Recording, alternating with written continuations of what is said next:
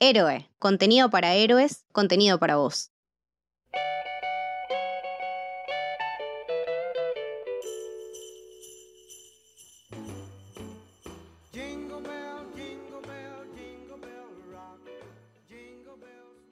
Bienvenidos, bienvenidas al Camino del Héroe. Mi nombre es Lucho, estoy acá con Lucas. Hola, ¿qué tal? Y hoy nos estamos encontrando para hablar de un nuevo especial de Marvel. En esta ocasión es... The Guardians of the Galaxy Holiday Special. Un especial de 45 minutos que no solamente llega para cerrar el año, sino la fase 4, que es algo que seguramente charlaremos en otro momento, en algunos de, los streams. Pero aparte viene para mostrarnos una nueva etapa de los Guardianes de la Galaxia, de una manera que quizás no lo habíamos esperado, pero una vez que lo anunciaron eh, nos contentó a todos y sabíamos que iba a ser algo bueno.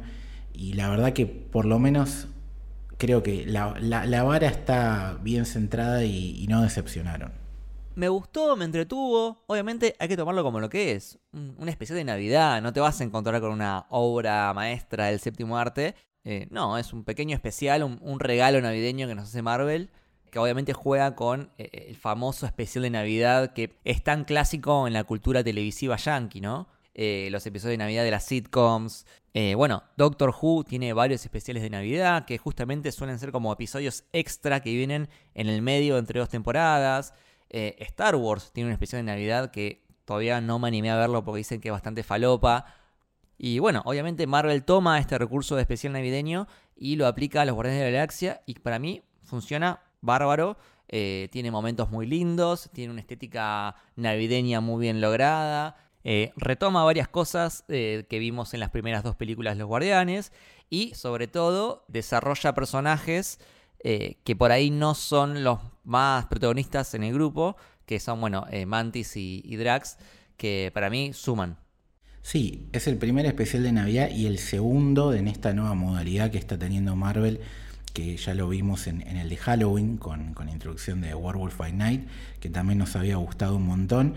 Y creo que esta es la confirmación de lo que todos pensamos en, aquel de, terror, que llegó para quedarse este formato, que espero que aparte lo trasladen no solamente a fechas festivas, sino también a no sé, contar la historia de X personaje, sea nuevo, sea uno conocido, que vos decís, no le da ni para una serie, ni para una película, por duración o por lo que fuere, pero me gustaría contar esta historia de este personaje y tengo este otro formato que ya la gente eh, lo conoce para, para enseñarlo. Entonces, ya de entrada, de ese punto de vista, creo que, estamos de acuerdo y que, que, va por ahí el lado de Marvel de sumar algo nuevo, ¿no? Sí, sí, yo banco, banco muchísimo el formato de especial me parece que funciona perfecto. De hecho, me parece que hay series que podrían haber sido un especial. Em, pero nada, me parece que está buenísimo para contar una historia contenida, una historia específica, eh, sin necesidad de llegar a la, duración de una película y mucho menos a la duración de una serie. Y está bueno eso, que es fácil de ver. O sea, en, en un ratito, en 45, 50 minutos, ya te viste el especial, la pasaste bien y, listo. Eh, no tenés que reservarte el día para una película de dos horas y media o, eh, no sé, ver una serie de nueve capítulos.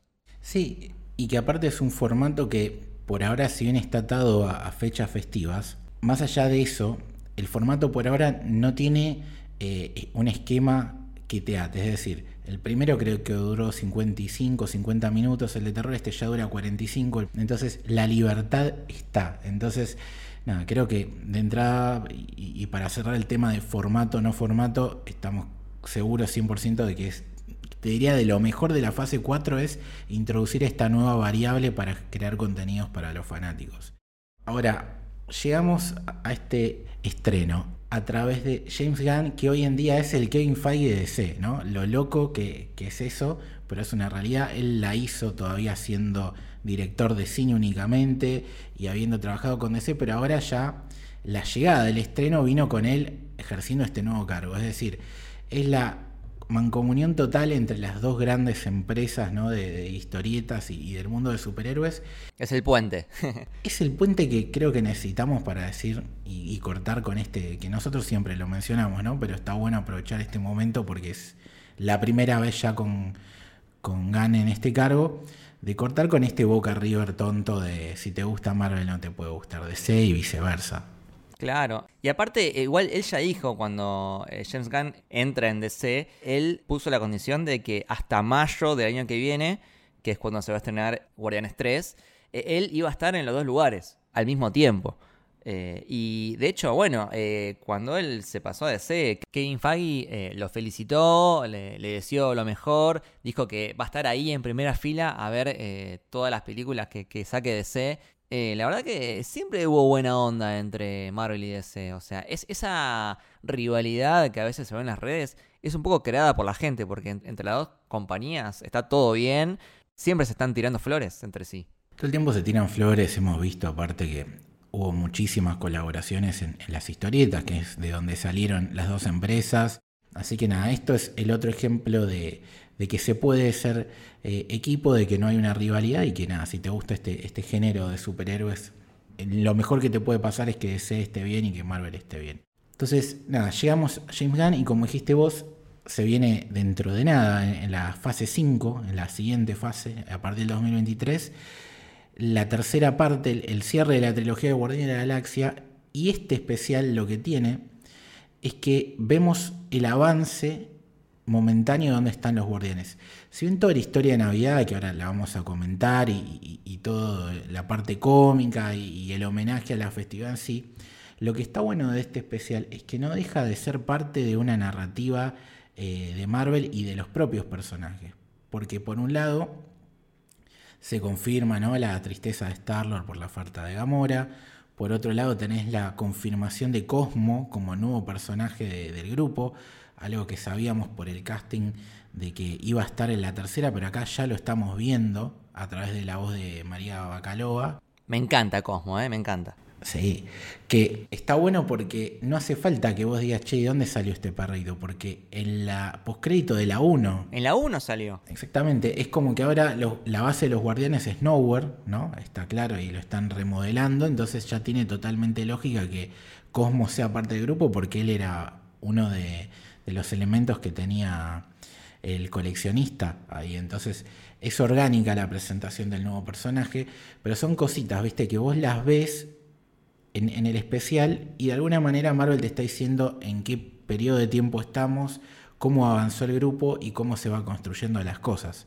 Sí, y también cómo van creciendo, ¿no? Como grupo, porque eh, primero que nada en número, porque en la 1, si no me equivoco, ellos son 5, eh, y después se van sumando Nebula, Mantis, Yondu, Kraglin, eh, ahora se suma Cosmo, son cada vez más, y aparte también en, su espacio físico, ¿no? Porque eh, empiezan con la nave, la Milano, eh, después pasan a una nave más grande, que es la de los Ravagers, que no sé muy bien cómo se llama, y ahora eh, son los dueños de Nowhere, que es este planeta barra cabeza de celestial, que, que vendría a ser su nueva base de operaciones. Sí, aparte, de alguna manera es como que ellos son los protectores de toda la gente que vive ahí, ¿no?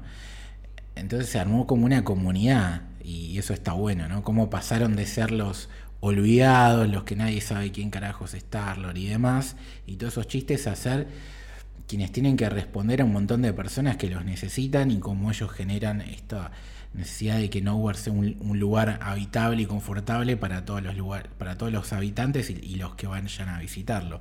Entonces es también la madurez de ellos como grupo, ¿no? Dejar de pensar tanto en solamente en, los beneficios personales, sino el de, el de todos. Eh, mencionaste algo que me parece muy interesante. Es un corto, un especial, o como quieras llamarlo, en el que el protagonismo, si bien sigue siendo coral, está claramente centrado en dos de los miembros de, los guardianes. ¿no? Por un lado está Drax, interpretado de vuelta por Dave Bautista, y por el otro lado, y especialmente Mantis, por Pom Clementif, que es un personaje que hasta ahora creo que no había tenido tanto lugar para destacarse como en este especial. Sí, creo que son justamente los dos que menos peso han tenido, si se quiere, eh, a lo largo de, toda la saga, ¿no? Sí, y para vos le, sumó en, lo personal o a vos mismo te, sumó eh, la, sumatoria de minutos de estos personajes, ¿los ves un poquito mejor o te da igual? Sí, sobre todo Mantis. Eh, Drax Si bien está coprotagonizando este especial, no veo que le hayan dado un desarrollo nuevo al personaje. Está muy como el alivio cómico. Eh, sí creo que Mantis tiene una mayor profundidad en este especial y que me parece que ese sí le suma muchísimo con todo el tema de su parentesco con Star-Lord. Sí, eso después quería hablar un poco del tema del parentesco, pero hablemos un par de cositas del especial en sí. Cuando arranca y, ves que está todo animado, ¿te asustaste? Sí, me, asusté, no me la esperaba. Dije, ¿qué, puse? ¿What if? Eh, no, pero, ah, ¿sabes qué? Me parece. Me, da la intuición, ¿eh? No sé. Pero para mí que el actor de Yondu, eh, Michael Rooker, no tenía muchas ganas de ponerse todo ese maquillaje, qué sé yo, y dijo, bueno, yo voy, pongo la voz y ustedes encárguense del resto. Sí, pues, o sea, está claro que el tema de la animación sirve también para contraste y, que te quede clarísimo que estás viendo un flashback, ¿no? Eh, quizás también puede ser por un lado eso lo de Michael Rooker y la otra puede ser también eh, quizás no, no, querían encontrar o no, o no tenían un pibito que haga de Star-Lord joven que los convenciera, ¿viste? Pero bueno, sirve para de vuelta, aunque sea simplemente con la voz, eh, reencontrarnos con el personaje de Yondu, que creo que siempre suma cuando está en pantalla, es súper entrañable y, que nos conecta, ¿no? O sea, este flashback lo vemos como eh, a través de, de, el hermano de James Gunn, Shane Gunn, eh, nos cuenta que le arruinaron la, Navidad, ¿no? Entonces, siempre el trágico personaje de Peter Will, ¿no? Un pibe raptado de chiquitito, que se le muere la madre de cáncer y que nada, ¿viste? Siempre agarra las partes de, sus recuerdos de, la tierra como para confortarse un poco y, le roban también la Navidad. Y a través de eso nos enteramos, o se confirma mejor dicho, que Mantis es la medio hermana de, de Peter Quill. ¿Vos sabías esto? ¿Habías leído la teoría? ¿Te sorprendió? ¿Lo, chequeaste después? ¿Cómo, ¿Cómo fue cuando.? Aparte es de entrada que te lo dicen. Cuando lo vi, la verdad que dije, sí, claro, obvio, tiene todo el sentido de que sea la media hermana. Eh, no, no sé por qué no se me ocurrió antes, pero tiene toda la lógica. No, sabes, a mí lo que me pasó hace meses, antes de ni siquiera, no sé si ya estaba anunciado esto o, si había salido el tráiler, lo que fuera, estaba ahí boludeando en YouTube y me apareció un short que decía teorías locas de Marvel que nunca se confirmaron. Y una teoría era esta, porque si vos ves Guardián de la Galaxia 2, en la escena en que Ego está como mostrando cómo él fue tratando constantemente de, tener hijos con distintas especies para, para lograr su, cometido, arriba a la, izquierda, bien chiquito, hay una, una mujer que es parecida a la de la raza de Mantis. Y si después vos atás con que ella dice en un momento de la película que, se le encontró siendo una larva y se la quedó y la tiene medio como una esclava, claramente era, era la hija. Pero bueno, era, pasó de ser una teoría a una confirmación. Y después hay otra cosa que cuando sacaron el, viste el Marvel Legends de Disney Plus que te hace como un resumen un poquito de los personajes, bueno, en ese, en el de Mantis que salió ahora hace poquito, sumaron una escena eh, eliminada de la película Guardianes de la Galaxia 2, en la que Mantis le dice a Drax que, ella es la hermana de él. Ahora, fíjate qué loco que, o sea, canonizaron una escena eliminada que no está en Guardianes de la Galaxia 2 ni en los extras a través del Marvel Legends, con el que confirmaron una teoría de los fans y le dieron crédito o, dieron la motivación para este especial. Sí, es que en realidad el concepto de este especial eh, no es algo nuevo, algo que surge ahora, sino que eh, ya estaba escrito desde 2017. Eh, James Gunn ya tenía pensada toda la historia desde que hizo Guardianes 2. Justamente este easter egg que mencionás de que figura que Ego había estado con un amante de la misma especie que Mantis, bueno, no es simplemente un easter egg, sino una pista de toda esta idea que ya tenía pensada James Gunn y que lo habló con Kevin Feige. Él le dijo, dale para adelante y James Gunn escribió el guion de este especial en tres días, porque justamente ya tenía toda la idea en la cabeza. Y de hecho, si bien sale recién ahora, en realidad fue el primer contenido que estuvo pensado para que vaya directamente a televisión, aún aunque todavía no, no existía Disney Plus.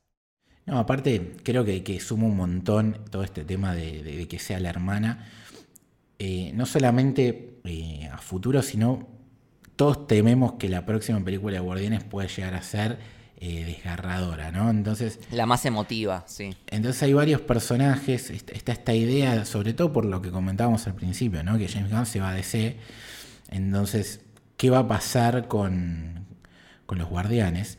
Entonces, se va a separar el grupo, no sé, te imaginarás que Chris Pratt, Ponele y Gamora terminen juntos y se, aíslan de todos, no, sabemos qué va a pasar, si va a morir algún personaje, entonces que al personaje Starlo le sumen una hermana, que mejores a, a Mantis, que, que nos hagas que la queramos más, que le des más minutos a, a, Drax, más todos los otros que ya están totalmente asentados y cada vez que aparecen en pantalla, incluso en este especial, aunque hagan dos boludeces, es como que no puedes evitar sonreír cuando los ves, sea Nebula, Rocket, todos, ¿no? Entonces, está todo muy bien pensado y, si bien no deja de ser una historia súper sencilla y un especial y demás, va de la mano de vuelta con, con la continuidad y el desarrollo de, la franquicia en sí y de la línea de tiempo de, la fase 4. Eh, ¿Qué opinas de, la historia central? Digamos, ¿no? Esto de tengo que ir a a secuestrar a Kevin Bacon y su participación dentro del especial. Sí, eh, primero que nada, primero que nada, eh, me parece que hay que destacar para mí lo, acertado que es que se asocie eh, la Navidad con los Guardianes de la Galaxia, porque para mí son la definición de familia dentro del MCU. No, no, había mejor opción para hacer un especial de Navidad que los Guardianes de la Galaxia. Perfecto eso. y segundo, me gusta mucho cómo retoma eh, cosas que estaban establecidas en los primeros eh, entregas de Guardián de la Galaxia, como por ejemplo esto que hablábamos de Mantis, o esto de eh, que Star-Lord tiene una especie de obsesión con Kevin Bacon, con Footloose, y acá, bueno, justamente es la excusa para desarrollar toda la trama, el eje central y, el querer hacerle un regalo a, Star-Lord que viene justamente, retoma de su estado de haber perdido a a Yondu, haber perdido a, Gamora. Eh, no sé si a vos te pasa lo mismo, pero yo lo veo muy distinto a Star-Lord. En comparación con la 1, con la 2. Como que en la 1 y la 2 es como. Siempre fue medio boludón. Hasta Infinity War fue bastante boludón. Y desde que pierde a Gamora, es como que fue un cachetazo para él. Eh, está mucho más maduro. Más líder. Ya desde la última película de Thor, que ahí en esa escena como que el, boludón es más Thor y Star-Lord está más serio. Es un poco más la voz de la razón, que en realidad ese fue siempre el, rol de Gamora, que dentro de este equipo de, gente rara... De locos. Sí, eh, ella era como el, cable a tierra, ¿no? Eh, la que los tenía cortitos. Eh, y acá, al no estar más Gamora, creo que es Peter quien tiene que tomar ese rol. Eh, y en cuanto a, Kevin Bacon, me parece buenísimo, buenísimo que hayan eh, accedido a, usar ese recurso eh, de, usar una celebridad de la vida real dentro de esta ficción. y aparte me gusta mucho el hecho de que vayamos hacia la Tierra, porque más allá del pasado de Star-Lord, bueno, todo lo que es Guardianes siempre fue lejos de la Tierra. así que está bueno que hayan venido para acá a visitarnos. Sí, después los guiños, por ejemplo, no sé, cuando encuentran el mapa este de los famosos y, aparece dos personajes hoy icónicos de DC que son eh, Peacemaker y, Harley Quinn, ¿no? En, sus, actores en la vida real, tanto John Cena como Margot Robbie, básicamente. Entonces, esos guiñecitos están buenos, eh, cómo se relacionan con, los fake Avengers, esos ahí. Eh, y bueno, Kevin Bacon, mucho carisma. Pocos se acuerdan que fue el villano de X-Men First Generation. Me gusta, me gusta que se hayan cagado en eso y que no haya sido ningún problema para, su participación. Eh, lo, dijo Kevin Feige, que en ningún momento eh, salió en la conversación ese tema, ¿no? De, que, uy, che, eh, Kevin Bacon ya había salido en una película de X-Men de Fox. no, jamás fue un problema para que él esté en este especial ni lo mencionan, ¿viste? Porque te tiran todas las películas que hizo, menos, menos esa. Y lo que está bueno, ¿no? El, tema de Footloose, como revalidan, si bien en la, en la 1 había estado claro que un poco venía por ahí la, referencia y, el baile, cómo lo revalidan, ¿no? Porque hasta el día de hoy hay gente que dice, "Ay, qué boludez lo de bailar. Y cuando ves esto, es como decir, no, no es una boludez. Pues Star-Lord le sale eso porque es lo que lo, ataba a un momento de, a ver, se le muere la madre. Y, la, y Footloose claramente debe ser la película que veía con ella, ¿entendés? Entonces esa película quizás debe tener que ver con ella. Y ante un momento de trauma, ¿no? Se te muere la madre, se, te está por explotar todo con una gema la del infinito y un villano que te va a hacer pelota. Y bueno, ¿qué haces? Y bueno, Footloose, ¿entendés? Me pongo a bailar. Claro, yo banco y banqué siempre eh, ese final. Para mí el final de, de- de Guardianes 1 es altamente satisfactorio. Y es como decís vos, o sea, convive con, con lo que es el personaje. O sea, empieza la película el tipo bailando y termina la película con el tipo bailando. O sea, ¿cómo le ganás al villano? Bailando. Es perfecto. Va en sintonía con, con el tono de comedia absurdo que, tenés en Guardianes. Y, y no lo mencionamos, pero bueno, este especial empieza también con un momento musical que a mí me encantó. Eh, la canción me pareció buenísima. Me encantó mal la canción, que es una banda real que se llama All eh, 97s. Y, y nada, los chabones la rompen toda. Y después, bueno, y vuelven a interpretar una canción con Kevin Bacon cantando, que también lo hace muy bien. Eh, buenísimo. Esas escenas musicales, la verdad que, que sumaron un montón. Me hubiera gustado igual que tire un pasito, Kevin. Sí, sí, sí. Por ahí era un poco cliché, pero me, me quedé con ganas de, de que tire un pasito. Eh, ¿Qué te pareció el Groot mamado? Eh, Es el, el meme del perrito, boludo. ¿Qué le pasó? es el meme del perrito. Es el adolescente, ¿no? Que hormonado que, que- Fue al gimnasio. sí, sí, e- es el estereotipo de el adolescente que eh, es flaquito y de repente eh, se empieza a matar en el gimnasio y termina todo grosso. Es, eh, ¿Viste el capítulo de Los Simpson? Que no me acuerdo que si, si están en el futuro, no me acuerdo cómo era, pero eh, aparece Milhouse todo grosso. Es ese, boludo. Hay que ver cómo lo vemos en, en la 3, ¿no? Porque siempre le van cambiando la, el look a Groot.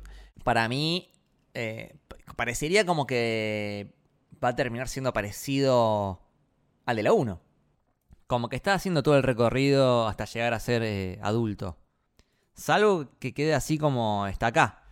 No, no, yo creo que va, va a ser más parecido el de la 1 con, con, con alguna diferencia, ¿no? Supuestamente, esto nunca lo llegué a entender bien, pero supuestamente como que no es Groot, Es el hijo. es el hijo de Groot. Sí, yo siempre, a mí siempre lo como que lo interpreté como que es el mismo que renace, pero no, es el hijo, es- es- son como dos, dos, dos entes diferentes. Sí, yo prefiero pensar que es el mismo, pues si no es bastante triste.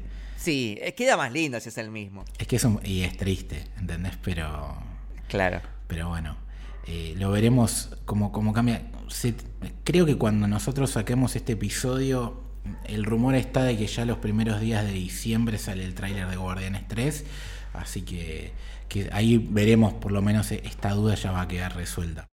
Pero no hablamos de algo muy importante que tiene que ver con la Navidad, que es la emoción. Lo- logró eh, la risa seguro, pero ¿logró emocionarte alguna escena?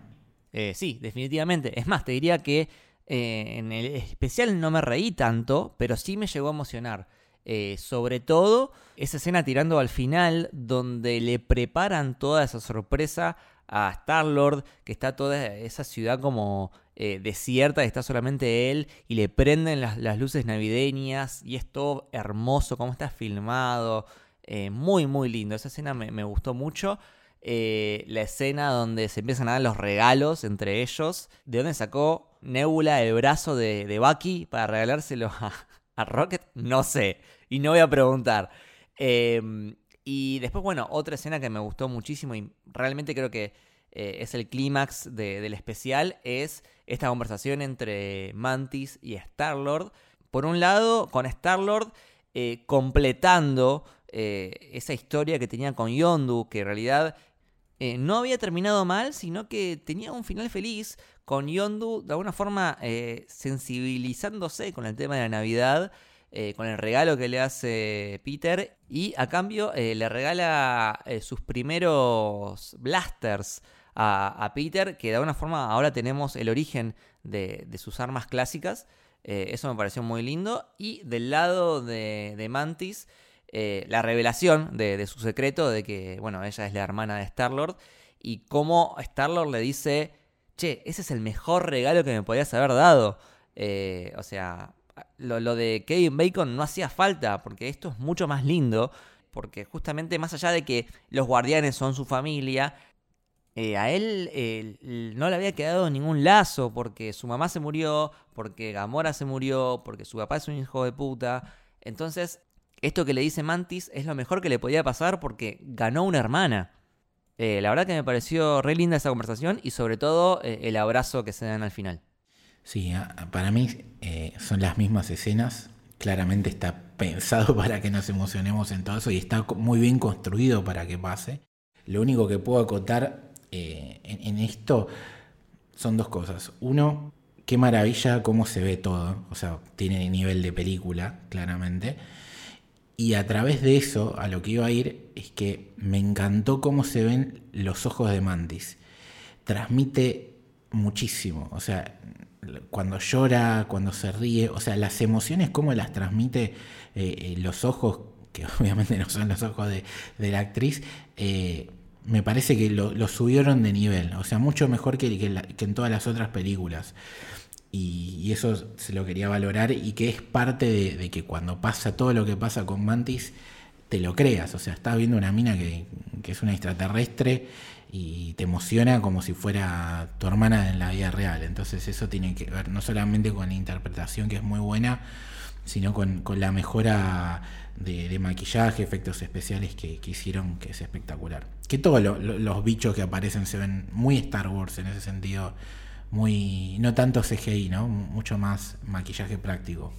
Sí, totalmente. Sí, y a mí, a mí Mantis siempre me gustó, es un personaje que siempre le presté mucha atención porque para mí, no te rías, pero para mí es de los más poderosos. Es que sí, boludo, olvídate. Sí, porque te toca y te puede controlar es un, es un poder bastante útil, digamos. Bueno, prácticamente... Casi le gana a Thanos ella. Exactamente, exactamente. Eh, y acá, más allá de eso, vemos que también se tira unas piñas, unas patadas, unas artes marciales eh, bastante piolas contra los policías. Sí, y, lo que está bueno, a, mí lo que me pasaba con ella es que como generalmente hace dupla con Drax y Drax es bastante boludo, eh, está bueno ver otra faceta de ella, ¿viste? O sea, lo, emocional, siendo un personaje que justamente sus poderes van totalmente por ahí, está bueno. Me parece que, sumó un montón y, creció en, la tabla de, de, quién nos gusta más o menos de, los Guardianes de la Galaxia. Sí, totalmente. Y por último, para ir cerrando, eh, también destacar que es la primera producción de Marvel en no tener un villano, un antagonista ni siquiera. Eh, es simplemente un momento, una foto de qué es lo que están haciendo los guardianes en este momento y que nada, o sea, hay un conflicto, pero es algo que tiene que ver con ellos, no hay un villano que quiere destruir el mundo. Y nada, eso como para variar un poco me parece que está bueno. Eh, bueno, ahora sí, si querés eh, cerramos. Amigo, si te quieren leer o escuchar, ¿dónde puede hacerlo la gente? Me pueden seguir en Twitter y en Instagram como arroba con me corta y doble L. ¿A vos, Lucho? A mí en L Torres Toranzo, Torres con S, Toranzo con Z y a Héroe. A la productora Héroe eh, la pueden seguir en arroba soshéroe en ambas redes y al podcast como eh, arroba Camino Héroe en Twitter y Camino del Héroe en Instagram. Y acuérdense de que eh, tenemos el Club del Héroe, que es nuestro club de suscriptores, a través del cual nos pueden dar una pequeña contribución y con eso nos van a estar ayudando un montón a seguir adelante con este y todos los otros proyectos que estamos haciendo. Eh, y aparte les va a dar acceso a un Discord exclusivo eh, donde todos los días charlamos de todo lo que estamos viendo. Películas que se vienen, series, eh, anime, manga, videojuegos. Ahora estamos con el, a full con el mundial. también abrimos un PRODE del mundial y nos estamos arrancando los pelos porque se están, dando, se están dando resultados raros en este mundial. Sí, o sea, a veces hacemos eventos exclusivos para la gente de la comunidad, como en este caso fue el PRODE que el ganador le, vamos a dar la camiseta original de la selección argentina y, a veces no solamente pasa por ahí, hacemos watch parties y, y nada, simplemente hablamos y vamos generando relaciones entre nosotros y, todos los que nos escuchan y, que ya son amigos. Y si no tienen plata o no pueden colaborar con, algo económico, lo que siempre les decimos es que, que nada, que vayan a, Spotify, que nos, que nos sigan, que nos den cinco estrellas, que nos ayuden al algoritmo y que eso hace que, que nos escuche más gente y que podamos crecer todos a través de los episodios. Esto fue el capítulo dedicado al especial de Navidad de los Guardianes de la Galaxia. Esperemos que les haya gustado.